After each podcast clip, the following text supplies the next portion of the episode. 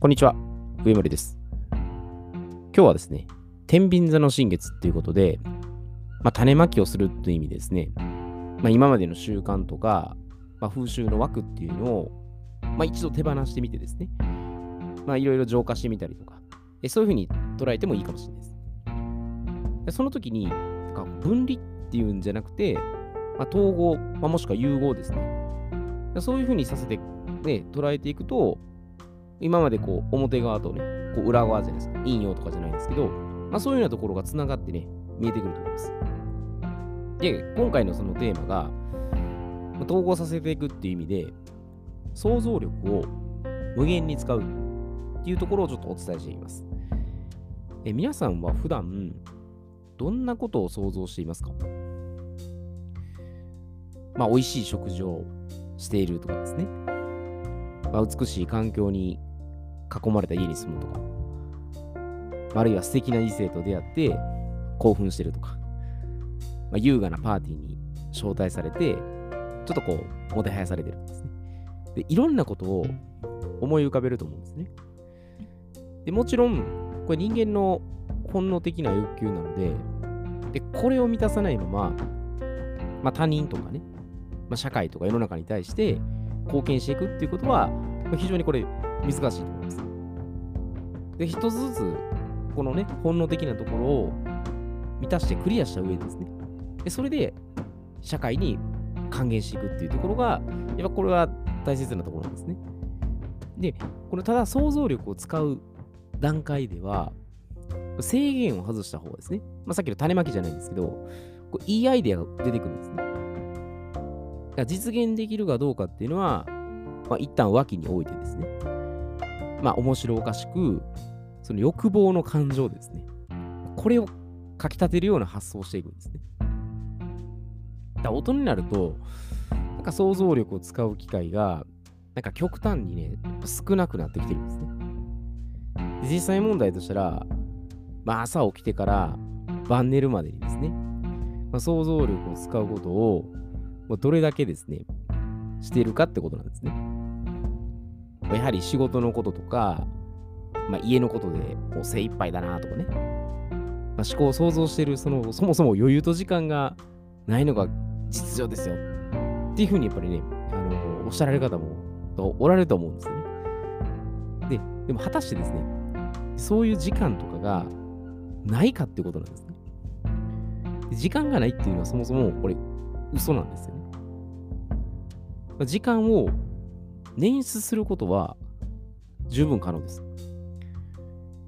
ご飯ね、多分食べるまでの間ですね。まあ、電車でこう移動してる間とか、まあ、お風呂に入ってる、間とかですね。で、一日のサイクルをこれ分析していくと、もうどこかにですね、必ず隙間時間があると思います。もうずっと張り付いてね、なんかもう四六時中、ね、パソコンに食いついてるとかいう人は、まあそんなに、まあ、いないかもしれないですけど、でもそれはそれでなんかやることは多分優先がね、そこにできるんですけど、でも何かしら時間はあると思うんですよ。だからこの想像力を、その積極的に、かつ無限に使うっていうことで、まあやっぱ思いもつかない発想っていうのが浮かんでくるんですね。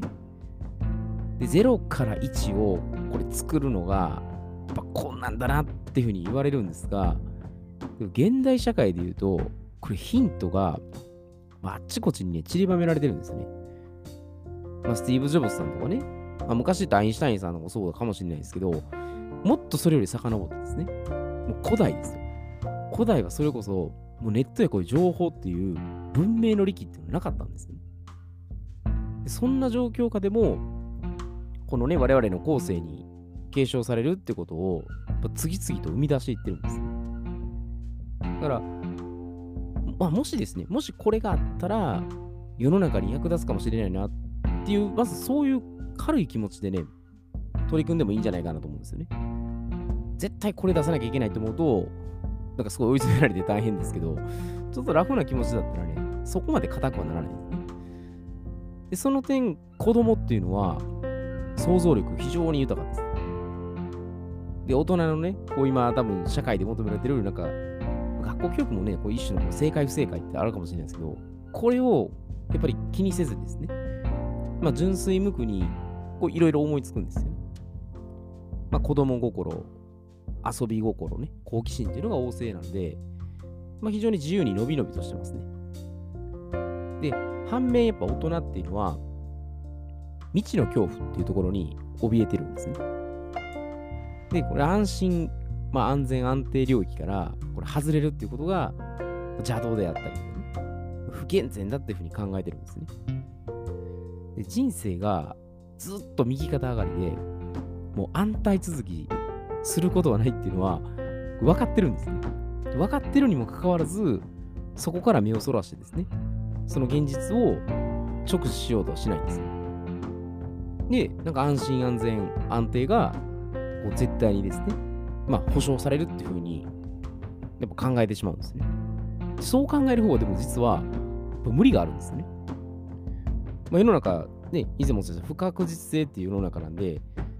何が起こるかやっぱ分からないんですね。なのに、なんかこの給料だけは、まあ、確実にね、もらえるから、まあ、社員であったり、ね、公務員だったらもらえるから、まあ、そんな一生懸命取りな取り組まなくてももういいですよとかね。もう与えられたことさえもうやってたらそれで十分ですよと。だから、そう考えると、なんか想像力すらをやっぱりやろうとしないんで、まさにその想像力を破壊する原因なんですね。で、この未知の恐怖と向き合うには、このわけわからない恐怖を認識して、まあ、そのまま受け入れてみるってことなんですね。で恐怖ってそもそも何なんだろうかなと、そこの興味関心を持てばいいんです。だから、それがなんかわからないのに、なんか怯えてしまうっていう方が、これ、旗から見たら結構なんか滑稽に見えちゃうんですね。だから、変な方向には想像力使ってるんです。例えたらなんか、お化けが怖いから、なんか押し入れ、押し入れに隠れてね、怯えてる子供と、大して変わらないですね。まあ、恐怖っていうのは、その、まあ、目に見えるね、その、実際に見て怖いって感じるものもあれば、まあ、先ほど未知のね、目に見えないものっていうのを、特にここに対して直視してこそ、まあ、それがやっぱり、まあ、お金を失うっていうことに対して恐怖してるのか、まあ、人に嫌われて、まあ、孤独になってしまうっていう、まあ、不安であったりですね、まあ、それを味わうのが嫌なのかってことですね。いろいろそれはあると思うんですね。その現実と実際に感じてる感情をですね。これを理解して、で初めてですね、その未知の恐怖に対しての、まあ、一歩が踏み出せるんですね。で、想像力をじゃあ、これ無限に使うために、まあ、何をしていくかというところなんですね。で、これ最初は、あの、先ほどね、申したあの、マズローの5段階欲求の低階層ですね。そういった基本的な人間の欲求ですね。本能的欲求をこう満たすっていうところですね。で、これをまず想像していくんですね。これ想像しないと、ね、いきなりジャンプして、なんかかっこいい自己実現とかね、社会に貢献っていうのは、ちょっと甚だ難しいところなんで、まずこれを想像するだけでいいと思うんですね。いや、これ不謹慎だとかね、なんかそんなんダメだって言うんかもしれないですけど、それを、それはでもクリアしなきゃいけないと思うんですね。で、そっからつなげていって、言ったら統合とかしていくんですね。で、これポイントとしたら、まあ、今ある物事をやっぱいかに組み合わせていくかなんですね。だから、うーんってこう、うなってるだけでは、まあ、実際こう思考もしてないですし、まあ、それこそ想像もしてないんですね。ただ、うんうんうん、こう言ってるだけなんですね。なので、実際に、ま、例えばですけど、これ、椅子があるとして、その椅子を座るためだけに使うのか、まあ、他の利用法によって、まあ、使い道はないかなっていうふうに、やっぱ考えたりする。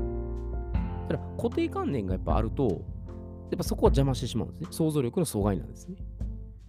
だから身近にあるとこから何でもやっぱ想像して、その感性磨いていくんですね。あ、これとこれ組み合わせたらこうなるなとかね。これ外してみたら、ちょっと違ったものできるなとかね。だから01っていうのは、何にもないっていうのはないんですよ。何か必ず、必ずあるんですよ。あったものをいかに組み合わせるかってわけで、でも下手に多分情報が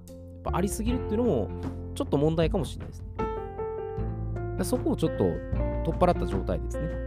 無の状態、まあ、心はそのね、無の状態で、まあ、つなげていくっていうような感じですね。だから同じ角度から、こうちょっと言い方悪いかもしれないですけど、こう人肉ロボットのように、なんか機械的に過ごしてては、あちょっともったいないなーって気もするんですよね。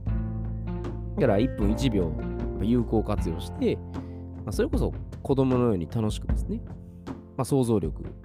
好奇心旺盛に使っていけば、まあ、いろんなアイデアとかね、そういう発想っていうのは生み出していけると思うので、あまりこう凝り固まらずにね、えー楽しくどんどん解放してやっていったらいいんじゃないかなと、まあ、そういうふうに思います。えーでは、今日はこれで失礼いたします。